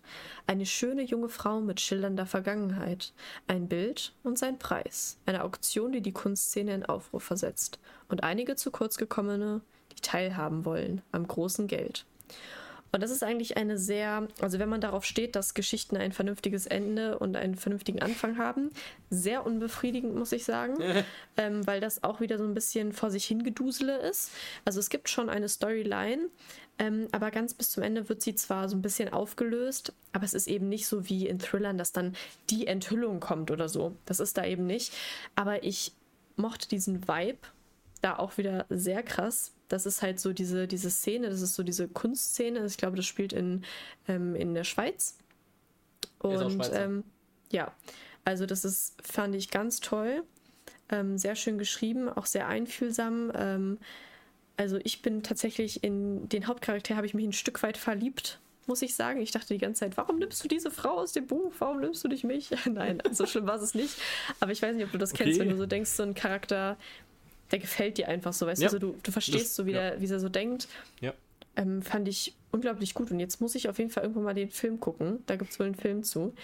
Ähm, ja. Ich habe auch ein Buch von Martin Suter gelesen. Ja, Mensch, von wem hast du das denn bekommen? Das habe ich von dir geschenkt bekommen zum äh, 18. Ja. Äh, der Elefant. Und ich muss sagen, der ich fand das Buch, Elefant, als ich oder? es gelesen habe, was? Der pinke Elefant, oder? Ist das nicht nee, der rosa der Elefant? Elefant? Echt? Nee, das Buch heißt der Elefant, aber es ist ja. auf dem Cover und es geht auch um einen rosa Elefant. Ähm, als ich es gelesen habe, fand ich es ganz gut. Also, also ich sag mal, es ist, es ist wie bei so Filmen, ich könnte nichts Außergewöhnliches an diesem Buch finden, aber es hat mich auch in keiner Weise irgendwie offended. Also ich fand es einfach, es war ein sehr gutes oberer Durchschnittbuch. Also es hat mich jetzt, ne? Aber ja. ich muss sagen, jetzt erinnere ich mich nur noch an diesen blöden Elefanten. Und ein, kaum was, was in dem Buch passiert ist, nicht mal ans Ende. Und äh, das finde ich mal schade dann. Weißt du, ja, wenn, das stimmt. Ich glaube, also ich weiß nicht, ob es daran liegt, dass die Autoren äh, das nicht zu Ende führen können. Das gibt es ja auch ganz oft, ne? Dass man einfach nicht so richtig in der Lage dazu ist oder ob sie es dann auch nicht wollen, ähm, weil sie vielleicht die Beliebigkeit des Lebens darstellen wollen, was weiß ich. ähm, aber das, das wäre jetzt so der einzige Kritikpunkt, den ich an dem Buch habe. Also äh, vielleicht zieht sich das aus durch seine anderen Romane, die sind halt gut, aber die bleiben halt nicht hängen. Ich glaube, das ist bei vielen, ja. vielen, vielen Romanen so. Ja, das stimmt. Also ich hatte das bei, ähm, bei dem Buch, das mich also die, die ganz genaue Story, die weiß ich auch noch ungefähr. Aber es hat mich einfach so, einfach so irgendwie, irgendwie hat es mich beeinflusst und es hat mich irgendwie gecatcht. Also so mhm. diese, diese Lebenswelt. Hm, ja, ich weiß nicht. Aber was, was würdest du noch für ein Buch äh, vorstellen? Ich habe ein einziges Buch noch, was ich vorstellen wollen würde. Ja, ich würde dann auch noch das Beste zum Schluss machen. Okay. Ist, ich weiß nicht, ob es das Beste ist, aber es ist ein Buch, ähm, es geht. Äh, ich, es, ist, es ist nicht Fantasy. Ich weiß, ich kann ja gleich mal. Ähm, aber zu dem ich sozusagen so eine persönliche Verbindung habe. Mhm. Eher zu, also zu dem Buch, nicht zu, dem, was drin steht. Ähm, ähm, und äh, eine Honorable Mention will ich jetzt gerade nochmal geben an diese ganzen Buchreihen, die ich jetzt nicht aufgeführt habe, weil sie Buchreihen sind und ich jetzt ne, sowas wie äh, Harry Potter, aber auch äh, Percy Jackson bin ich ein großer Fan von. Ähm, das ist auch gleich die Überleitung hierzu, zu diesem Buch. Ähm, ne, die Leute, die es kennen, kennen es. Ähm, geht um so Götter und ist auch so ein bisschen, wie heißt das, Adult? New, Ad New, New Adult? Adult? Ja. glaube Mhm. so in die Richtung geht es halt weniger Liebe, aber mehr so eine Teenager und ne, das Ganze. Aber der Roman, den ich hier habe, ist ein wahnsinnig schöner, hat ein so schönes Cover und wenn du siehst, das ist so, ähm, wie nennt man das? Das hat so, das spiegelt so und dann sind die Mhm. Glänzend? Farben so cool. Genau. Ähm, von Neil Gaiman, äh, North, North, North Mythology. So. Ähm, hat keinen Klappentext, weil es ist keine, an sich ist es kein Roman, es sind ähm, verschiedene Geschichten ähm, aus der nordischen Mythologie. Und äh, erstmal, für, diejenigen, die das noch nicht wissen, ich heiße ja, mit zweiten Namen heiße ich ja Odin, ne? Und äh, generell interessiere ich mich auch äh, für diese Viking-Ästhetik und diese ganze äh, Mythologie. Und in diesem Buch finden sich jetzt verschiedene Geschichten wieder, ähm, die so ein bisschen einer Chronologie folgen. Wer sich ein bisschen mit der nordischen Mythologie äh, auskennt oder Thor Ragnarök geguckt hat, die wissen ja, ähm, es gibt ja dieses System mit diesen verschiedenen Welten. Da ist auch, glaube ich, eine gute Illustration hier in dem Buch drin. Ähm, aber das ist äh, egal, würde ich dir jetzt nur zeigen, wenn ich sie noch finde. Aber ähm, es geht ja, es ist ja sozusagen immer eine feste Geschichte, immer, ähm, es gibt diese, diese Welt, diesen Baum und die wird irgendwann untergehen. Ne? Dann kommen nämlich die Riesen und machen alles kaputt. Und dann kommt ein Samen von diesem Baum und der Baum wächst neu. Und diese ganze Geschichte wiederholt sich die ganze Zeit. Und dieses Ende heißt halt Ragnarök. So, und das ist Okay. zum Beispiel auch das letzte Kapitel in dem Buch, äh, wo dann eben diese Geschichte erzählt wird. Und dann am Anfang gibt es dann verschiedenste Geschichten über die Adoption von Loki zum Beispiel, über ähm, The Meat of Poets, also wie sozusagen die, ähm, die Lyrik in die Welt gekommen ist. Ähm, the Treasures of the Gods, also wie zum Beispiel Thor zu Mjölnir gekommen ist. Ähm, Das ist so Äh, cool. Ich wusste gar nicht, dass es so, so krass echt ist. Also so, also nicht echt, aber äh, jetzt der Film Thor, dass der so ja, der nimmt, der, krass ja, echt da dran ist. Ja, aber die Marvel-Figur orientiert sich. Es gibt ja tatsächlich im Marvel-Universum, das wissen ja diese ganzen MCU-Jünger nicht, aber es gibt ja im Marvel-Universum einige Götter. Es gibt ja auch Ares auf jeden Fall. Ähm, das ist ja der römische Gott des Krieges. Und dann gibt es, glaube ich, auch noch Zeus, also den Göttervater. Und äh, dieses Buch ist halt sehr interessant, einmal weil ich so ein bisschen eine persönliche ähm, Verbindung dazu habe. Äh, äh, tatsächlich hat es mir auch meine Freundin geschenkt. Das war eins der ersten Bücher, ähm, die sie mir quasi geschenkt hat und äh, dass ich dann auch direkt, also ich habe das dann auch wirklich direkt durchgelesen, so ein bisschen länger, also 300 Seiten ist für mich schon lang, ähm, aber das habe ich wirklich sehr, sehr gerne gelesen. Und was ich auch toll fand, dadurch, dass so einzelne Geschichten sind, kannst du auch mal länger nicht lesen. Ähm, Mhm. und du findest quasi immer wieder rein. Und äh, selbst jetzt, so, ich gucke hier rein, dann sehe ich so, ah, hier, The Children of Loki, äh, weiß nicht, machst du einfach auf und dann liest du halt nochmal diese Geschichte, die ist dann, diese Geschichten an sich, die sind ja vielleicht so 30, 40 Seiten lang, ähm, Ja. Das ist wirklich nett. Und äh, wenn man sich sowieso ein bisschen dafür interessiert, aber ich finde auch, wenn man sich. Man muss, okay, man muss sich ein bisschen für diese Mythologie interessieren. Ähm, aber wenn man vielleicht als äh, schon mal so als äh, junger, äh, heranwachsender Mensch sowas wie Percy Jackson gelesen hat, dachte so, ja, das mit den Göttern, das ist ja eigentlich ganz cool, dann empfehle ich Neil Gaiman äh, und Norse Mythology sehr, sehr stark weiter. Es ist, äh, ja, also ich meine, ich kann jetzt nicht sagen, dass es das beste Buch von denen ist, die ich vorgestellt habe, aber auf jeden Fall eins, wo ich die größte persönliche Verbindung mit habe, neben Captain Blaubeer. Ja, sehr schön. Ähm, ja, ich würde jetzt auch noch als letztes ein Buch vorstellen, was mir ähm, meine beste Freundin auch geschenkt hat, da, weil es ihr Lieblingsbuch ist. Ähm, ich finde immer sowas voll schön, solche Geschenke, weil Ja. das zeigt immer so, man möchte das quasi teilen. Und ähm, das ist von Benedikt Welz, ein auch sehr bekannter deutscher Autor, der wohl viele gute Bücher geschrieben hat. Ich lese gerade noch Spinner von ihm. Bis jetzt konnte ich mich noch nicht ganz mit anfreunden, aber ähm, es geht jetzt nicht um Spinner, sondern um das Buch Vom Ende der Einsamkeit. Ich lese einmal kurz den Klappentext vor. Jules und seine beiden Geschwister wachsen behütet auf, bis ihre Eltern bei einem Unfall ums Leben kommen. Als Erwachsene glauben sie, diesen Schicksalsschlag überwunden zu haben. Doch dann holt sie die Vergangenheit wieder ein. Ein berührender Roman über das Erwin- Überwinden von Verlust und Einsamkeit und über die Frage, was in einem Menschen unveränderlich ist. Und vor allem eine große Liebesgeschichte. Und für manche klingt jetzt äh, eine große Liebesgeschichte richtig langweilig, aber dieser, dieser Roman ist einfach so wunderschön geschrieben. Also er ist einfach so berührend. Und das war auch tatsächlich das Buch, von dem ich schon mal erzählt habe, dass ich am Ende geweint habe, weil es mich so krass berührt hat einfach. Ähm, ja, man kann ja nicht genau sagen, was da passiert, aber es ist quasi so, man wächst mit den Geschwistern auf. Ähm, von der Zeit vor dem Unfall bis am Ende und wie das eben einen beeinflusst. Und auch so die, wie sich die Charaktere dann im Endeffekt ähm, weiterentwickeln. Und ähm, ja, wie die einzelnen Charaktere, ich weiß nicht, miteinander auskommen, sich streiten, wieder vertragen, ähm, wie die Familie im Kern doch irgendwie vielleicht erhalten bleibt, obwohl es mehrere ähm, Streits gibt und alle doch ganz unterschiedlich sind. Und das fand ich wirklich sehr berührend und das war das erste Buch, wo ich wirklich weinen musste, weil ich es so schön fand und so berührend und ja, genau. Das ist toll, wenn man so eine persönliche Verbindung zu sowas aufbauen kann. Ja. Ich finde das, es ist irgendwie, ich weiß nicht, es ist irgendwie auch schön, sich dann darüber auszutauschen, nicht nur über ähm, den Content, der ist ja meistens relativ egal dann, aber über diese Emotionen, die man eben an einer Mhm. bestimmten Stelle hatte.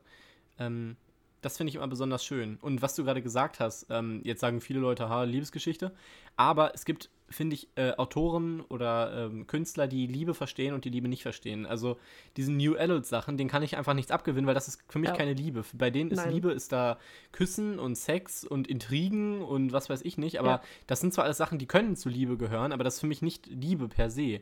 Für Ja. mich ähm, kann Liebe auch, äh, also äh, ich kann es wieder nur von Filmen reden, ähm, auf einer ganz anderen Ebene stattfinden, wie zum Beispiel bei Die Verurteilten.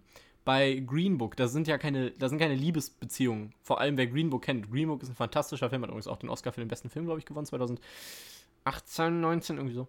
Und ähm, da einfach ähm, diese Männer, so eine, so eine Männergeschichte erzählt, von einfach zwei Leuten, die zusammen durchs Land fahren, die zwischen denen keine romantische Beziehung in dem Sinne herrscht, aber du merkst, am Ende des Films, da ist, da ist diese, diese, diese Wärme, die du zwischen diesen beiden Charakteren einfach fühlst und diese ganzen Emotionen und du siehst die Reise auch von den Charakteren, ne? Das ist ja auch ähm, die, bei diesen äh, New Adult Sachen, oder Twilight zum Beispiel, Twilight ist mal ein super Exempel, ähm, wo ich mich dann frage, warum liebst du sie eigentlich? So, du guckst dir diesen Film an oder liest das Buch und am Ende des Buches fragst, warum?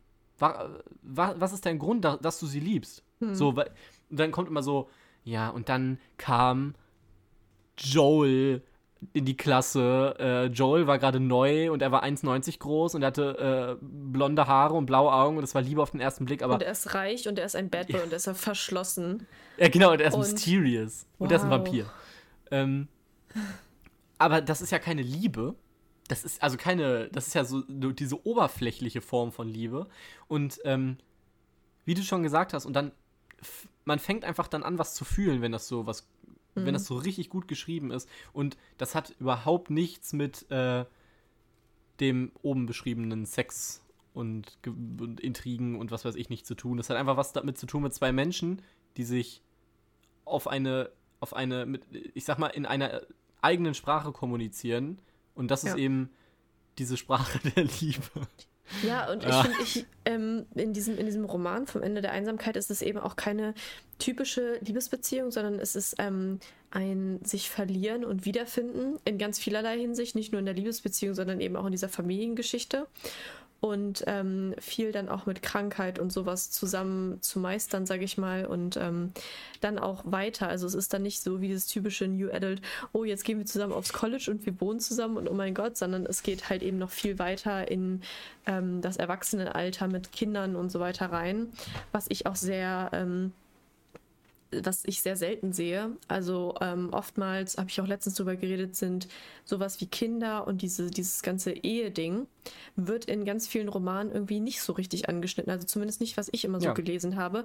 Ähm, auch in vielen Serien ist so dieses Schwangersein oder was weiß ich nicht, immer sowas, um ähm, nochmal so ein Drama reinzubringen. Aber meist wird das Kind äh, verloren.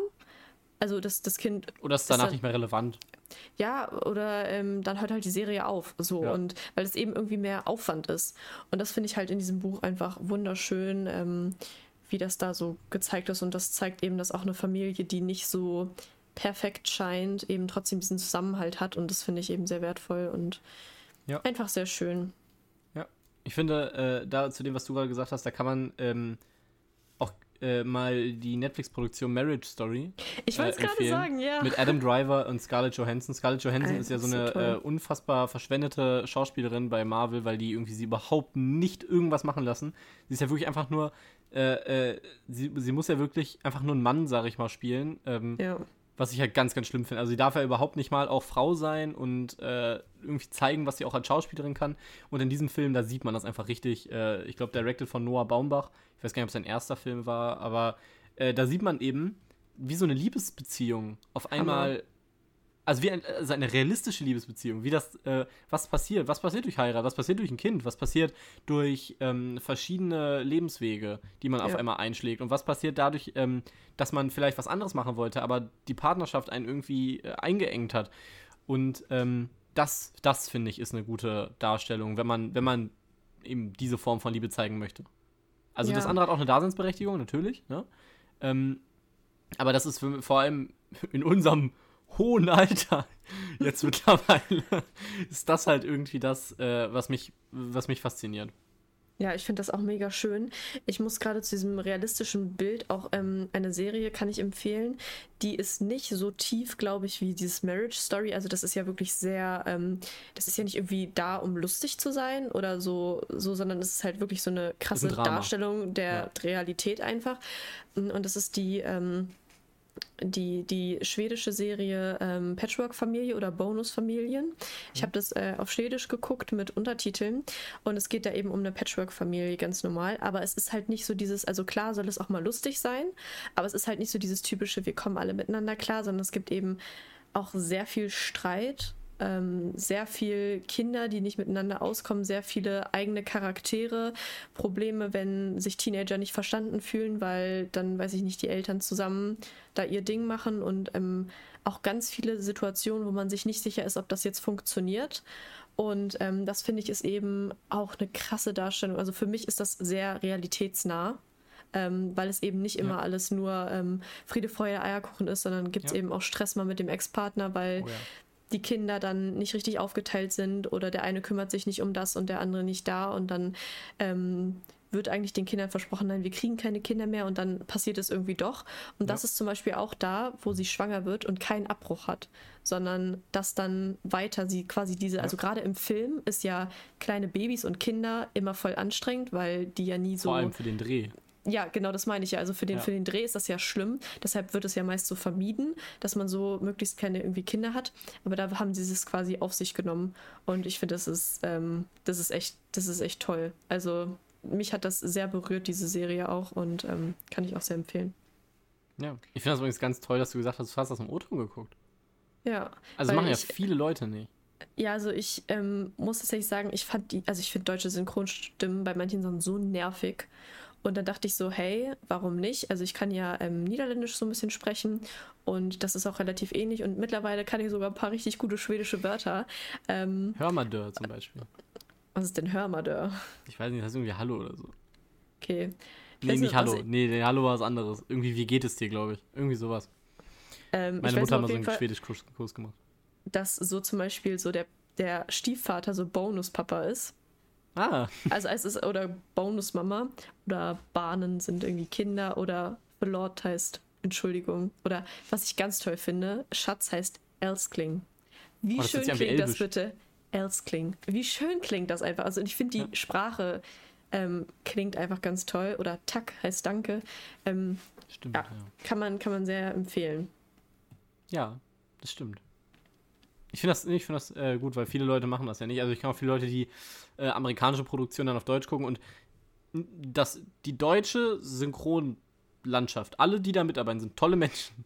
Ja. Und ich habe sehr viel Respekt davor und die Deutsch und wir haben auch wirklich Glück, dass wir in Deutschland leben, weil ich glaube, wenn du zum Beispiel in Russland lebst, ist das gar nicht so lustig, wenn einfach ein nee. Film von ein, einer Person synchronisiert wird oder sowas. Ja. Also in Deutschland legen wir sehr, sehr viel Wert darauf. Aber ähm, ich habe ja auch so ein bisschen einen Anime-Hintergrund und da ist es auch so ein bisschen verpönt, sage ich mal, die Synchro zu gucken. Und äh, mhm. vor allem die englische, weil Amerikaner sind natürlich nicht gewohnt zu synchronisieren, weil ja mhm. alles im O-Ton bekommen. Ähm, aber da gucke ich dann lieber auch äh, tatsächlich dann in diese, in die japanischen Sachen rein und äh, man merkt einfach, das ist einfach was anderes. Ja, das ist einfach was anderes, Feeling, wenn du ne? einen spanischen Film auf Spanisch guckst. Oder einen ja. eben japanischen, japanische Serie auf Japanisch. Das ist äh, ganz anders. Und das Gefühl, das kann man nicht durch, äh, schwer durch Synchro ersetzen. Aber das wir schweifen ab. Wir sind schon ja. wieder äh, ordentlich dabei. Ich weiß, ich wollte nur ganz kurz einmal dazu fügen, äh, bei englischen Serien finde ich, dass auch viel durch die Synchro verloren geht an Witzen, weil zum ja. Beispiel in so Modern Family oder so ja. gibt es so viele geile Witze und geile Puns, aber die gehen halt im Deutschen komplett nee, verloren. Leider. Ähm, naja, aber egal, du hast recht, wir schweifen ab, wir sind schon wieder lange dabei und deshalb würde ich sagen, ist glaube ich jetzt langsam Zeit, dass wir mal wieder was trinken. Unsere, meine Stimmbänder sind schon ganz Ja, das ist Weiß ich wichtig, ne? Da wir, wir verdienen ja auch in Zukunft unser Geld hiermit, ne? deswegen müssen wir unsere Stimmen da schon. Wenn ihr noch ein paar Bücher habt, die wir, die ihr uns ähm, empfehlen wollen würdet, ich weiß gerade, ich weiß, ich, ich habe, wenn, ich habe gerade schon ein Buch von einer Person im Kopf, das äh, diese Person mir, glaube ich, äh, ans Herz legen würde. Aber ich sage das jetzt nicht, weil sonst, äh, Nein. ne? Wir äh, testen das aus. Also, wenn ihr noch Bücher habt, die wir unbedingt mal lesen sollen, oder einfach eure Lieblingsbücher oder eine tolle Erfahrung mit Büchern, die ihr gerne mal mit uns teilen wollen würdet, dann schreibt uns doch mal auf Instagram. Wir können dann auch bestimmt ein bisschen chatten. Ähm, oder Johanna, weil äh, ich bin immer wirklich, ich hab, war letztens auf unserem Instagram-Account und ich glaube, ich habe schon wieder irgendwas kaputt gemacht. Aber äh, ich lasse einfach die Finger Okay. davon. Okay. Ähm, genau, also wenn ihr noch irgendwelche schönen Erf äh, Erfahrungen oder Empfehlungen habt, dann schreibt uns doch bitte einmal. Auch ich bin immer dankbar für kurze Bücher, die ich schnell lesen kann. Ja, okay, das klingt doch sehr gut. Nee, ich finde auch, das war wirklich immer wieder sehr augenöffnend. Ich habe mir schon wieder so viele Sachen aufgeschrieben, das ist der Wahnsinn. Ich liebe das. Ähm, und ich würde jetzt sagen, das war wirklich eine sehr reichhaltige Folge. Ja, Ähm, da konntet ihr, glaube ich, da hat, ich glaube, das war so eine unserer Folgen mit dem meisten Mehrwert. Außer Richtig. vielleicht den Abi-Tipps, aber ich meine, so für euch ähm, hat es, glaube ich, einen großen Mehrwert. Und ähm, ja, wir freuen uns immer, dass ihr uns immer noch hört. Ähm, wir haben wirklich eine treue Hörerschaft mom- momentan etabliert, glaube ich. Also wenn man oh sich das ja, mal so willst, anschaut. willst du das droppen? Wir haben ja wieder, aber vielleicht müssen wir es auch in der nächsten Folge am Anfang. Nein, okay, wir, wir, wir machen es einfach doppelt. So, welchen Milestone haben wir erreicht? Hau mal raus. Wir haben die 1000 Wiedergaben erreicht. 1K steht da jetzt bei Wiedergaben. Ja, das ist richtig- Nicht ich habe diese App aufgemacht. 637. Es ist so schön. Und dann stand da diese 1K. Ich weiß nicht, das hat mich ein bisschen stolz gemacht und äh, ich will jetzt nicht so ein komischer Trash-YouTuber sein und äh, sagen, äh, das haben wir nur euch zu verdanken. Aber ich finde es auch komisch, schon. euch zu sagen, aber äh, danke, dass ihr uns hört. Wirklich. Ja. Das meine ich. Es hat mich sehr, sehr glücklich gemacht. Und nicht nur, Ja, weil die. Zahl, nach, die Zahl größer wird, sondern weil ich weiß, dass da Leute sitzen und äh, ich auch viele ähm, Leute persönlich kenne, die mir sagen, dass es nicht sinnlos ist, was wir hier machen. Und das Ja. freut mich. Das stimmt. Das habe ich auch im Abi-Buch ganz viele Kommentare dazu bekommen. Das hat mich richtig happy gemacht, ähm, dass sie mich alle nicht gemobbt haben. Das fand ich schön. Und mit diesen Positive Vibes und hoffentlich ganz vielen neuen Einträgen auf euren Leselisten oder in eurem Amazon äh, Warenkorb, äh, unterstützt bitte auch die kleinen äh, Buchhandlungen, ne? Richtig, Ähm, richtig. aber auf eurer Leseliste sind jetzt hoffentlich ganz viele neue Einträge. Wir hoffen, wir konnten euch hiermit äh, ein bisschen Inspiration geben, was ihr vielleicht macht, wenn äh, Lockdown noch so weitergeht oder die Sommerferien anstehen. Ähm, Pfingsten ist ja jetzt auch bald, könntet ihr also perfekt nutzen, um ein bisschen auszuspannen und äh, neue Bücher zu lesen. Und deshalb würde ich mich jetzt mal das erste Mal verabschieden mit einem knackigen Ciao Kakao. Tschüssi.